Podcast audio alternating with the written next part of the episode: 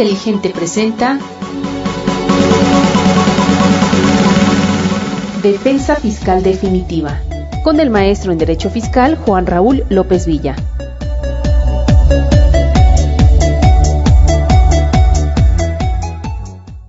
11 de la mañana con 13 minutos. Estamos de regreso para continuar con la programación de radio de este día, martes 26 de febrero de 2019. Muchas gracias por seguir acompañándonos a través de sinergiainteligente.com. Gracias a todos los que se han reportado para enviar sus comentarios, sugerencias y saludos. Los seguimos recibiendo con muchísimo gusto. Vamos a continuar con el programa Defensa Fiscal Definitiva, programa que se transmite cada 15 días, martes a las 11 de la mañana, dirigido por el doctor Juan Raúl López Villa, aquí ya lo estamos enlazando a la Ciudad de México. El tema que nos va a compartir será cómo evitar incurrir en errores elementales durante la práctica de una visita domiciliaria. Quédese con nosotros, va a estar muy interesante y esperamos todos sus comentarios. Doctor Juan Raúl, muy buenos días. Comenzamos. Muy buenos días, buenos días, señorita Soledad. Gracias por sintonizarnos una vez más en este su programa Defensa Fiscal Definitiva, su servidor Juan Raúl López Y en esta ocasión, como acertadamente lo señaló la señorita Soledad, pues vamos a hablar de cómo evitar incurrir o caer en aquellos errores que podríamos considerar como elementales, es decir, aquellos en los que no nos podemos dar el lujo de incurrir durante el ejercicio de las facultades de comprobación de las autoridades fiscales federales. Si pudiéramos eh, señalar un manual, bueno, pues este sería eh, los elementos básicos para que todo aquel empresario, contador, auditor, eh, abogado, pues esté al tanto y evite eh, hacer, como decía mi abuela, cosas buenas que parezcan malas y darle los mensajes erróneos a la autoridad en razón de las amplias y muy fuertes facultades que tiene hoy por hoy el Servicio de Administración Tributaria. Por supuesto que nos vamos a referir esencialmente a las facultades más importantes de comprobación, como lo es esencialmente la visita domiciliaria. Y en esto hay que recordar que eh, efectivamente el derecho fiscal pues está eh, muy de la mano con el derecho administrativo y por supuesto con el derecho constitucional. No podríamos hablar de una eficaz defensa jurídica eh, derivada, por supuesto, del ejercicio de las facultades de comprobación, si no tenemos unas bases bien fundadas o bien estudiadas del derecho constitucional y derecho administrativo. Y en ese contexto también, pues entendiendo y conociendo, por supuesto, previamente cuáles son las facultades de las autoridades fiscales. Es decir, si la autoridad me hace un requerimiento de una determinada información y yo le, entrego toda la información que me está pidiendo, pero no me, no me baso, no me fundamento en, el conocimiento previo del alcance mismo de las autoridades fiscales, pues entonces la autoridad podrá, en dado caso, no estoy hablando más de la autoridad, pues hacer que yo incurra en diversos errores o inconsistencias y señalar en algún momento pues que pues voluntariamente yo le di la información, gracia en los casos en donde la autoridad me pide información concerniente o correspondiente a un ejercicio fiscal que no es materia de comprobación o del, objeto de la visita, y ahí yo no podría argumentar pues que la autoridad me pidió que le diera esa información, que señalé a la autoridad, pues tú me entregaste esa información y punto, tú lo hiciste en forma voluntaria. En consecuencia, pues es menester, es obligado, es hasta ofensivo señalar el hecho de que eh, la persona que reciba la visita domiciliaria, pues por, eh, por gravedad, valga la expresión, tiene que conocer previamente el alcance y las facultades de las autoridades fiscales federales. En ese tenor, en ese contexto, pues no podríamos referir, señalar, indicar en dónde están estas inconsistencias, estos vicios, si de entrada yo no conozco pues cuáles son las facultades en la visita domiciliaria, cuáles son los alcances en la revisión de gabinete, cuáles son eh, las eh, formas a través de la cual la autoridad puede requerir una revisión de dictamen y más aún, ahora que está de moda, pues de qué manera aplica o cómo se lleva a cabo la famosa revisión electrónica, que eh, es a lo que le estará apostando los próximos años a partir de este sexenio la autoridad administrativa en el ejercicio de sus facultades de comprobación. Y es en ese tenor entonces en donde pues podemos eh, o necesitamos pues eh, estar eh, duchos, estar conocedores de qué es lo que puede llevar a cabo la autoridad. Antes de continuar, me gustaría señalar que en próximas fechas, el día 26 y 27 de marzo próximos, vamos a llevar a cabo un taller que le hemos denominado de justicia, de justicia fiscal, que va a ser impartido eh, en, la, en el Instituto eh, de eh, la editorial Flores Editores y que pues va a llevarse a cabo, va a ser en el CENIFE, que es el Centro Nacional de Investigaciones de Flores Editores. Y bueno, pues vamos a, dar un curso de dos días, de 10 horas, 5 horas cada día, de 9 a 2 de la tarde, en donde vamos a explicar eh, en forma muy específica, pues cuáles son los distintos eh, formas a través de las cuales se puede defender el contribuyente, cuáles son los medios de defensa aplicables, cómo se lleva a cabo el juicio de nulidad, cuáles serían los agravios más importantes, cuáles son, digamos así, estadísticamente eh, las inconsistencias que regularmente comete más frecuentemente la autoridad. No estoy diciendo con ello que la autoridad todo el tiempo incurra en, inconsistencias, pero sí hay que referir que precisamente derivada de esas inconsistencias, pues los contribuyentes han impugnado y derivados de ello ha habido eh, sentencias que han generado jurisprudencia y también tesis aisladas, en las cuales también nos basamos para tener una referencia sobre cuáles son los distintos medios de defensa que puede utilizar el contribuyente y esencialmente cuáles son los argumentos jurídicos y, por supuesto, las tesis que respaldan estos argumentos en los casos en los que la autoridad incurra en este tipo de, inconsistencias legales. Las inscripciones las pueden eh, tener en los teléfonos 55 70 95 33 85 55 70 95 25 58 y en los siguientes correos contacto arroba cenice.com o info arroba lopezvilla.com. Recordamos del día 26 y 27 de marzo, de 9 a 2, en el Centro Nacional de Investigaciones Flores Editor. Bueno, pues después de estos avisos parroquiales, seguiríamos señalando entonces que uno de los puntos elementales que tiene que tener eh, eh, elementalmente, valga la redundancia, el contador y el abogado en toda visita domiciliaria entonces son los requisitos previos que debe de satisfacer la autoridad para que ese acto que se inicia con la orden de visita cumpla con todos los requisitos de legalidad. Si bien es cierto, el abogado, en este caso el abogado fiscalista, será el que analice si la autoridad ha cumplido cabalmente o no con estos requisitos y, será su trabajo analizar las inconsistencias legales para ver hasta qué punto es eh, viable la impugnación de los actos de la autoridad. También lo es que es importante, como lo hemos señalado en otros foros, pues hay que ver el momento o el, eh, el momentum, valga la palabra, para poder ver la conveniencia de la impugnación de los actos de autoridad. Dicho de otra manera, si la autoridad comete vicios dentro de los requisitos elementales de la orden de visita, recordemos que elementalmente la, el acto administrativo como tal es o consiste en la orden de visita que debe de satisfacer necesariamente los requisitos del artículo 38 del Código Fiscal de la Federación, que como todos sabemos, además del 38, 38 del Código Fiscal, tendría que satisfacer también los requisitos del artículo 43 del Código Fiscal y en ese contexto, bueno, pues es el primer documento a través del cual se le da a conocer al contribuyente cuáles son los ejercicios fiscales que van a ser materia de revisión, dónde se le va a revisar, cuál es el periodo que se va a llevar a cabo para tales efectos y tendría, por supuesto, que cumplir con estos requisitos básicos, elementales del 38. ¿Cuáles? Pues que debe de constar en documento por escrito, impreso o digital, que debe de señalar la autoridad que lo emite, señalar el lugar,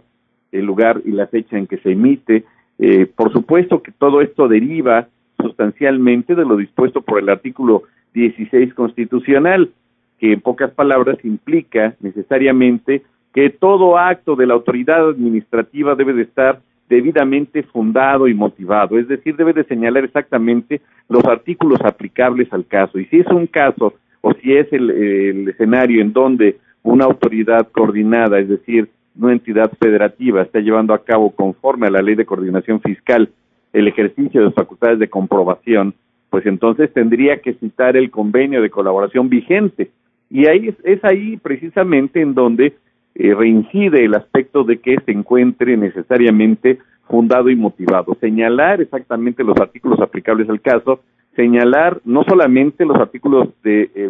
eh, la ley del SAT aplicables, del reglamento del SAT, sino también los artículos eh, sustanciales eh, que aplican para el caso concreto. Y de tal suerte, al hablar de motivación, eh, hablamos de los artículos sustantivos y en este contexto también al hablar de motivación, pues tendríamos que eh, entender por esta, como ya lo hemos señalado reiteradamente en otras ocasiones, pues el razonamiento lógico jurídico de por qué está aplicando determinados artículos. Y en su caso, como lo señala el artículo 38 en comento, puede señalar la resolución, el objeto o propósito de eh, la visita de que se trate o del acto de que se trate. Recordaríamos que en el único caso en donde no vendría necesariamente el nombre del contribuyente a revisar, pues sería en el ejercicio de las facultades de la autoridad aduanera cuando eh, detiene vehículos en transporte. Ese sería el único caso, la única excepción en donde la autoridad administrativa le puede requerir al contribuyente su nombre en ese momento porque no es adivina y tendría que llenar el formato poniendo el nombre. Pero en todos los demás casos, en tratándose de impuestos federales ajenos a estas facultades de revisión de mercancías en transporte, verbigracia en el caso de una visita domiciliaria, por supuesto que en esos casos pues no le va a pedir el nombre al contribuyente para ver a quién va a revisar. Esos datos ya deben de venir debidamente llenados. Eh, en ese sentido también debe traer la firma del funcionario competente o el nombre de las personas, por supuesto, como ya lo dijimos, a quien va dirigido, y en el caso de que se ignore el nombre de la persona al que va dirigido, se van a señalar los datos que sean suficientes para que permita su debida identificación. Y cuando se trate de resoluciones de carácter administrativo que consten en documentos de carácter digital, deben de contener, por supuesto, necesariamente, forzosamente, la firma electrónica avanzada del funcionario competente, que tendrá el mismo valor que la firma autógrafa, por supuesto. Y en ese contexto, en tratándose de resoluciones administrativas que se encuentren en documentos impresos, el funcionario competente puede expresar su voluntad para emitir la resolución plasmando en el documento impreso un sello expresando en caracteres generados mediante el uso de la firma electrónica avanzada y amparado por un certificado vigente a la fecha de la resolución. Eh, también es importante eh, recordar lo que dice el último párrafo del 38, que dice que si se trata de resoluciones administrativas que determinen la responsabilidad solidaria, se señalará además la causa legal de la responsabilidad. Recordaríamos que el 26, fracción décima, pues establece la posibilidad de que la autoridad pueda revertir ese adeudo en caso de que esté ilocalizable el contribuyente, pues en contra de cualquiera de los socios o accionistas de una sociedad mercantil, como pudiera ser ese caso. También recordaríamos entonces que eh, en caso de que el abogado, el contribuyente, el contador encuentre alguna inconsistencia eh, derivada de lo que acabamos de leer del artículo 38 que se derive de lo dispuesto por el artículo 43 del Código Fiscal, pues eh, sería entonces, eh, teóricamente, su función señalar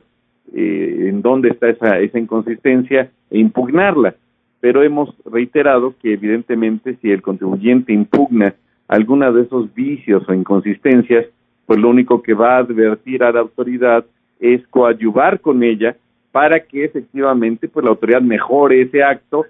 modifique y pongamos que, que gane el asunto en el caso de que se determine la nulidad, pues al otro día la autoridad no estaría impedida de volver a llevar a cabo ese acto administrativo, reponiéndolo y mejorando o, o cambiando, digamos, los elementos que implicó la nulidad y lejos de defender al contribuyente, pues estaría válidamente en ese escenario coadyuvando con la autoridad administrativa. Recordaríamos que el artículo 43 que complementa el 38 que acabamos de señalar del Código Fiscal respecto de los requisitos elementales que debe de satisfacer la orden de visita, también complementa el requisito o los elementos que debe de contener la orden de visita, como lo son el lugar, es decir, que debe señalar el lugar o lugares donde se debe efectuar la visita, en su caso el aumento de los lugares en los que se puede llevar a cabo la visita o donde se puede notificar al visitado, en el caso de que tenga varias sucursales y la autoridad considere que pueda llevarse a cabo en otros lugares, también el nombre de la persona o de las personas que deben efectuar la visita, y esto es una práctica común de parte de la autoridad en el sentido de que pues se nombren 30, 40 personas, 15 personas,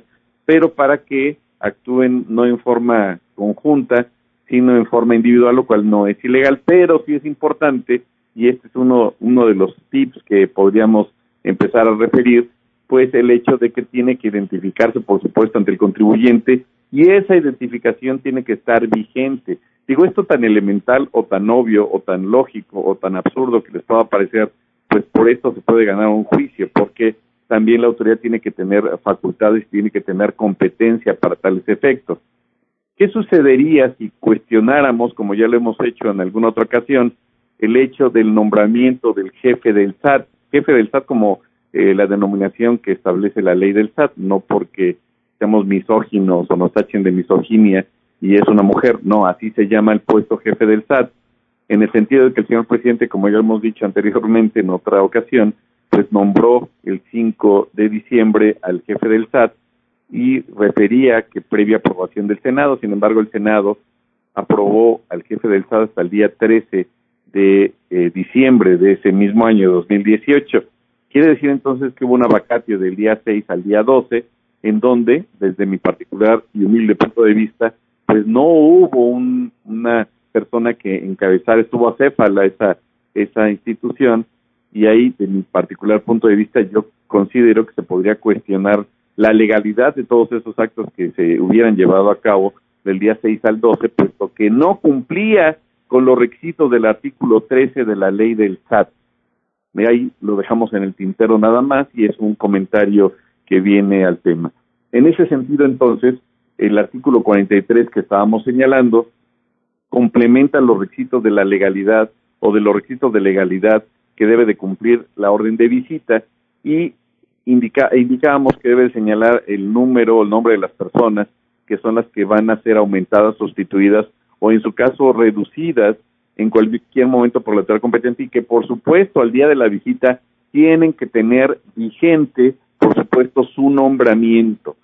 En el caso de que exista sustitución o aumento de las personas, pues se deberá necesariamente notificar al visitado. Recordaríamos que los auditores per se como tal no pueden autoemitirse órdenes. Todos los requerimientos que emita la autoridad tendría que ser derivado de un documento en el cual el superior jerárquico de los auditores sean los que requieran al contribuyente de la información que deba proporcionar. Es importante también recordar que toda la información que proporciona el contribuyente, pues se la dará conforme a, la, a la forma en que pueda entregársela. Si la autoridad le requiere en un USB o en formato Excel o en un CD, no sé, X información, pues el contribuyente podrá entregarla como pueda mostrársela a la autoridad pero en ninguna parte del reglamento del Código Fiscal se establece que deberá de entregarse en el formato, en el programa que específicamente determine la autoridad, porque al final del día está entregando, está mostrando la información requerida. Esto podría implicar, pregunto, sería la pregunta, que la autoridad considere que se están impidiendo las facultades, que se está oponiendo a las facultades de revisión. Bueno, pues desde ahí empezaríamos con ese punto elemental el hecho de que el contribuyente no reciba la orden de visita o la persona que esté en el lugar del contribuyente, porque recordaríamos que van a dejar un citatorio y si no se encuentra el contribuyente, se llevaría a cabo la práctica y la entrega de la orden de visita con quien se encuentre al otro día siguiente en que se dejó el citatorio. Pero si por X situación el contribuyente no se encuentra, pero las señales, valga la expresión, de las personas que se encuentran en ese lugar son inequívocas para la autoridad administrativa, para los auditores, en el sentido de que se está, entre comillas, negando a la práctica, pues puede dar lugar a la interpretación de la oposición o en su caso, una vez llevada a cabo, pero evitando la continuidad de la misma, a que se esté impidiendo la práctica de la visita. Vean lo delicado que implica esta situación. Pero también, como ya le hemos señalado en algunas otras ocasiones, un punto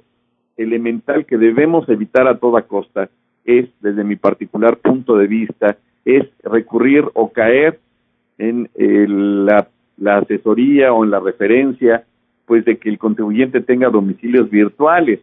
ya que sabemos que esto, si bien es cierto, es una forma práctica para que el contribuyente pues pueda recibir ahí sus notificaciones, incluso de algún asunto que pudiera estar ventilándose en tribunales o alguna cuestión semejante, o simplemente para,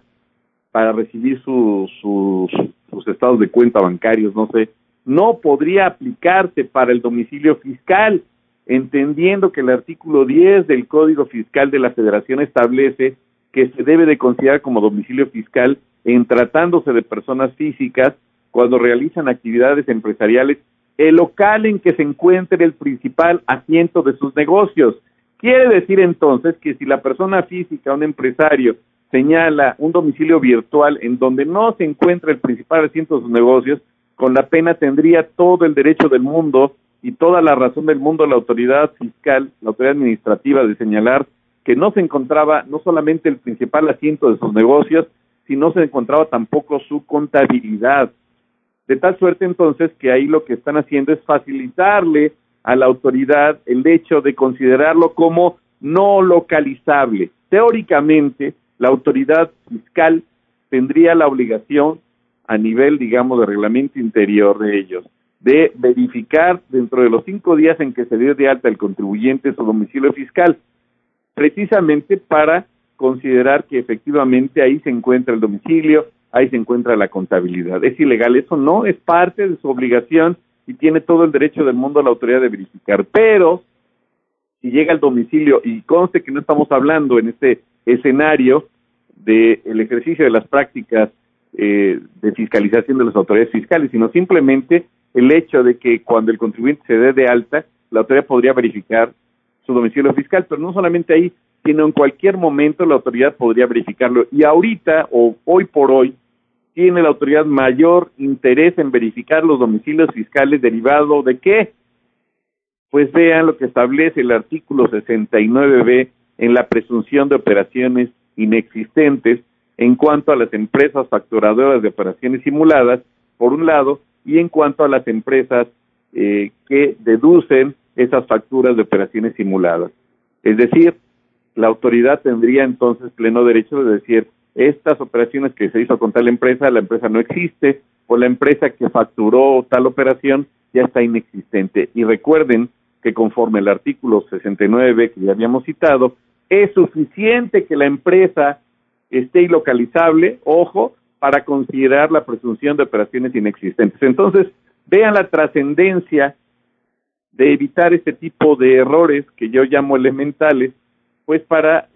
no incurrir en elementos en donde pues la autoridad le den todo el material del mundo y presuma no solamente operaciones inexistentes, sino que también determine créditos fiscales y pueda incluso hasta señalar simulación de operaciones. Entonces, uno de los puntos que todos sabemos, evidentemente, es no señalar dentro de los domicilios fiscales, los domicilios virtuales. También dentro del artículo 10, en su inciso B del Código Fiscal, recordaríamos que en tratándose de personas físicas, cuando no realicen actividades eh, eh, empresariales,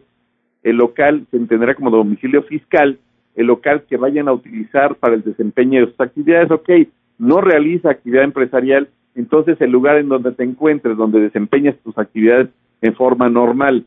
Y el inciso C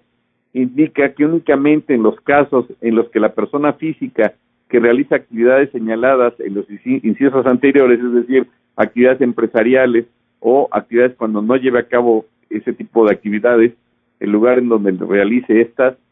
no cuente con un local, entonces por exclusión obviamente será su casa habitación. Por excepción entonces va a ser su casa habitación. ¿Qué llega a suceder? Que algunas personas rentan un domicilio como su casa habitación, ahí señalan su domicilio fiscal, por X situación les piden el inmueble, les piden el local, se cambian a otro domicilio y olvidan, omiten por X situación eh, cambiar el domicilio y cuando llega una notificación, requerimiento o incluso el ejercicio de facultades de comprobación a través de eh, la visita domiciliaria, pues resulta que está ilocalizable. ¿Y qué dice el contribuyente? espérate, yo estoy localizable, aquí estoy, aquí está mi local, aquí está mi negocio, no, pero el domicilio que tú señalaste nunca lo actualizaste. Un escenario muy diferente es cuando el contribuyente sí cumplió con esos cambios y por error la autoridad, en un error afortunado para el contribuyente, diríamos, pues lo notifica del crédito fiscal en el domicilio fiscal anterior, pero el contribuyente podría aclarar que desde tal fecha anterior o con antelación a la terminación del crédito ya había dado ese domicilio fiscal y ahí el que afirma está obligado a demostrar en términos de lo que establece el artículo 68 del Código Fiscal. Si les parece, nos vamos a unos comerciales y regresamos en unos segundos. Estás escuchando Sinergia Inteligente, generando conocimiento.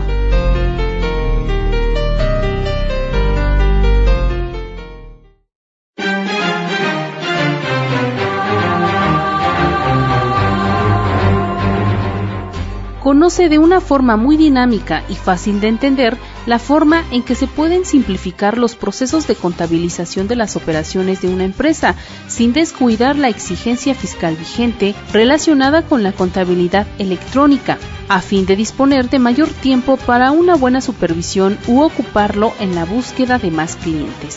Encontrarás respuestas a preguntas como esta. ¿Cómo puedo contabilizar con mayor rapidez sin tantos errores y al mismo tiempo cumplir con la exigencia de la contabilidad electrónica? Esto y más verás en el curso en línea La contabilidad electrónica en su aspecto práctico con COI 8.0 R11. Será impartido por el contador público Víctor Hugo Castañeda Pérez el día miércoles 27 de febrero a las 9 de la mañana. Consulta el temario a través de esta página sinergiainteligente.com en la sección capacitación o comunícate al 01 222 237 2536 y 237 2234. Ventas arroba sinergiainteligente.com. Curso en línea, la contabilidad electrónica en su aspecto práctico con COI 8.0 R11.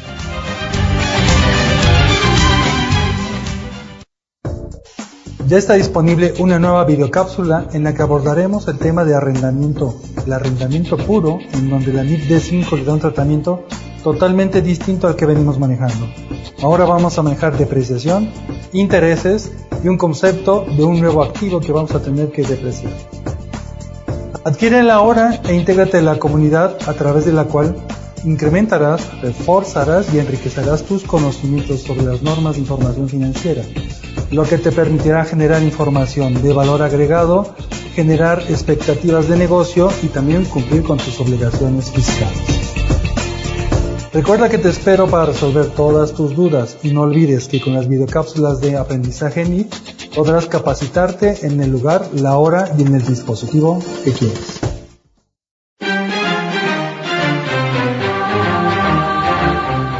¿Cómo presento mi solicitud de devolución si estoy amparado contra el buzón tributario? ¿Por qué hay que diferenciar un saldo a favor de un pago de lo indebido?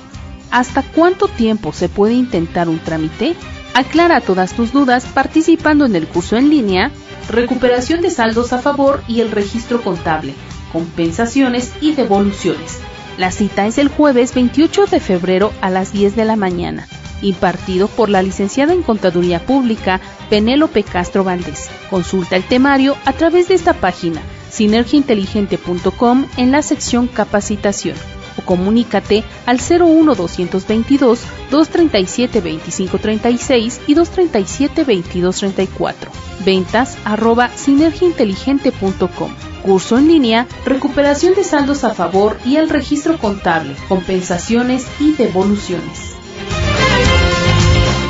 Vamos a continuar con el tema cómo evitar incurrir en errores elementales durante la práctica de una visita domiciliaria en este su programa Defensa Fiscal Definitiva. Continuamos, doctor Juan Raúl. Regresamos al tema. Gracias por su salud, gracias por sintonizarnos. Y estábamos comentando, pues, de una forma muy coloquial, valga la expresión, cómo evitar que caigamos en esas trampas, en esa seducción de los errores en los que por una situación u otra podríamos caer en esa tentación de darles eh, señales diferentes a la autoridad para efecto de que puedan interpretar una, una eh, el, hecho de que un contribuyente pueda oponer o esté impidiendo las facultades del ejercicio de la autoridad. Recordemos que no establece en forma específica, en forma concreta, el Código Fiscal, el catálogo de distintos eh, escenarios que se pueden presentar para acreditar, demostrar y eh, de parte de la autoridad referir en qué consistió la oposición o el impedimento. Tan es así, y todo esto ustedes lo saben afortunadamente, que eh, el hecho de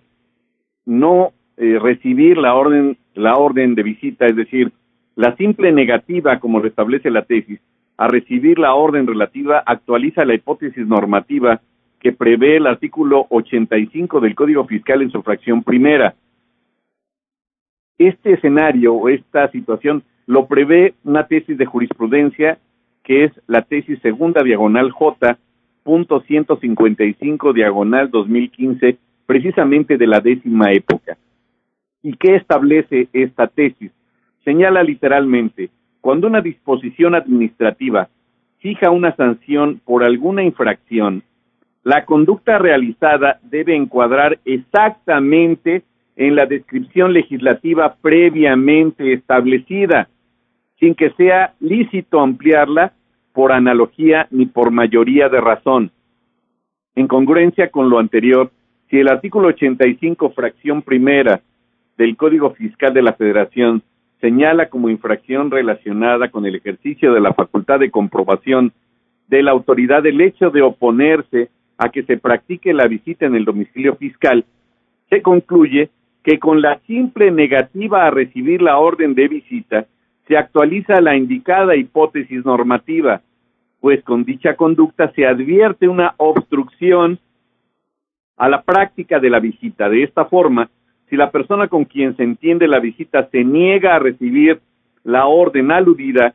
ya sea verbalmente o por medio de rebeldía o resistencia física en el propio domicilio, que tienda a obstaculizar el inicio y o desarrollo de las facultades de la autoridad, es claro que comete la referida infracción, pues se trastoca el fin inmediato de la visita, consistente en salvaguardar las facultades de comprobación previstas en el Código Fiscal de la Federación. Vean lo delicado entonces que puede implicar en cuanto a la interpretación directa que puede entender o llevar a cabo o interpretar más bien la autoridad únicamente por la conducta que lleve a cabo en ese momento la persona que recibe la visita, es decir, ni siquiera el mismo contribuyente, ni siquiera la persona a la que va dirigida la visita domiciliaria, que sea eh, la persona de la administración, que sea la recepcionista, que sea el poli de la entrada, con el simple hecho de que no permita a interpretación de la autoridad recibir el documento, es decir, lo vio feo, ya con eso se opuso. Sí, no existe un catálogo como tal, sino una interpretación meramente subjetiva. El Código Fiscal, como hemos indicado, pues únicamente refiere los escenarios en donde pueda haber, conforme al 85 fracción primera, con los distintos eh, posibilidades, o 55 fracción primera también, en los escenarios, en el caso del 55, la determinación presuntiva, pero derivada precisamente de este tipo de, de conductas, en esos escenarios, bueno, pues la autoridad sí, por supuesto, tendría que justificar, tendría que levantar el acta y señalar en qué consistió esa oposición, señalar cuál fue la actitud que llevó a cabo el contribuyente o la persona que se eh, implicó o que generó o de la cual se advirtió una obstrucción a esa práctica de la visita domiciliaria. Quiere decir entonces que estamos sujetos, sí, a la interpretación subjetiva de la autoridad en la manifestación de la conducta humana de la persona o del ser humano que en ese momento va a recibir o recibió o intentó recibir o se negó a recibir el documento en el que consta la orden de visita. Esto es eh, implica una situación de subjetividad, pues sí, ¿y qué dice literalmente el 85 tan mentado en este programa eh, del Código Fiscal en su fracción primera? establece que son infracciones relacionadas con el ejercicio de la facultad de comprobación las siguientes. Fracción primera, oponerse a que se practique la visita en el domicilio fiscal,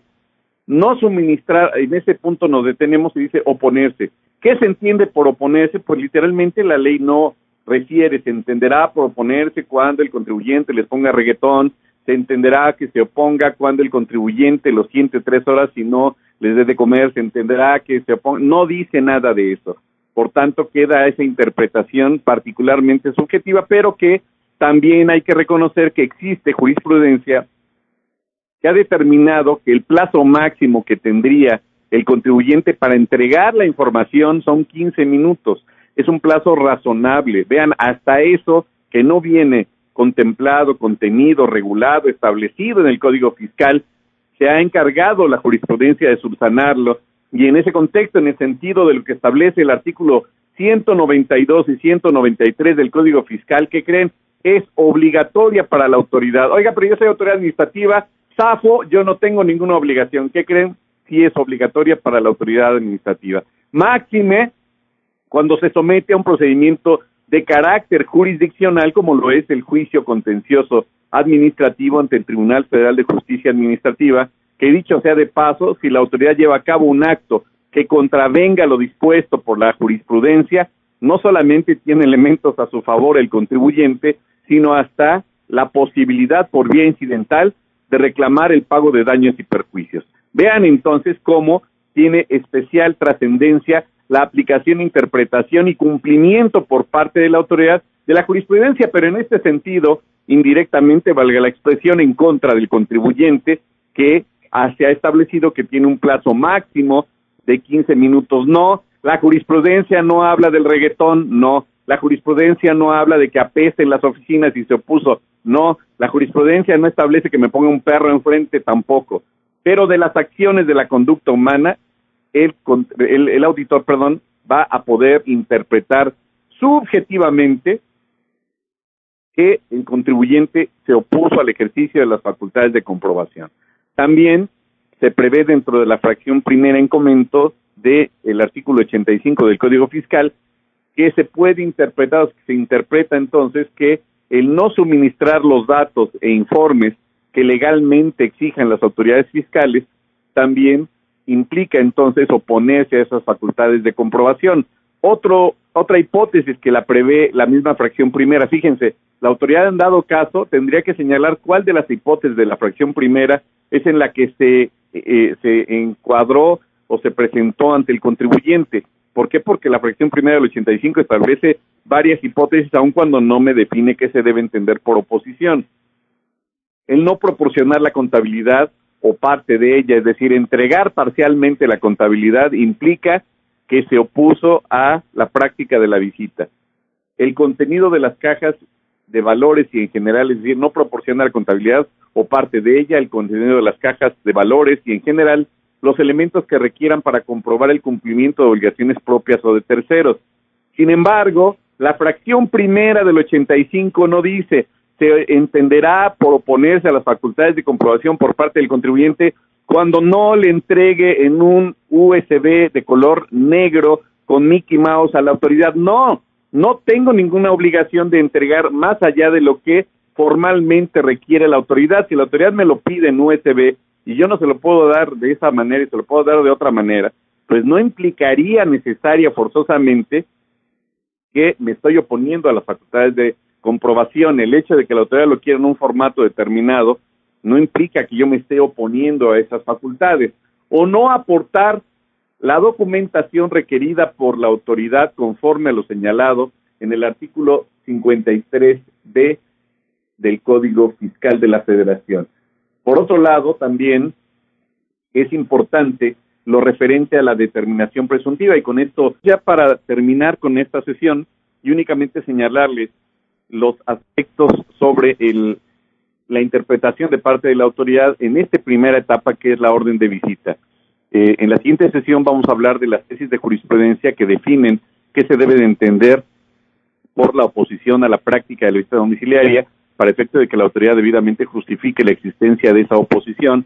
y por otro lado, cuáles, en qué casos, pues se puede dar la determinación presuntiva de la utilidad fiscal y cuándo la autoridad no puede llevar a cabo, en términos de la fracción primera del 55 del Código Fiscal,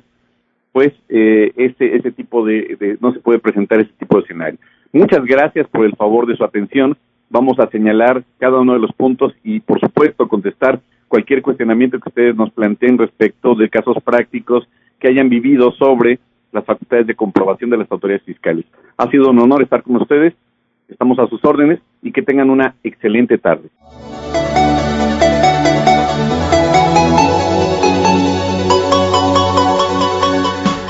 Sinergia Inteligente presentó Defensa Fiscal Definitiva con el maestro en Derecho Fiscal Juan Raúl López Villa. Escúchalo en 15 días a las 11 de la mañana sinergiainteligente.com, la señal de la cultura profesional.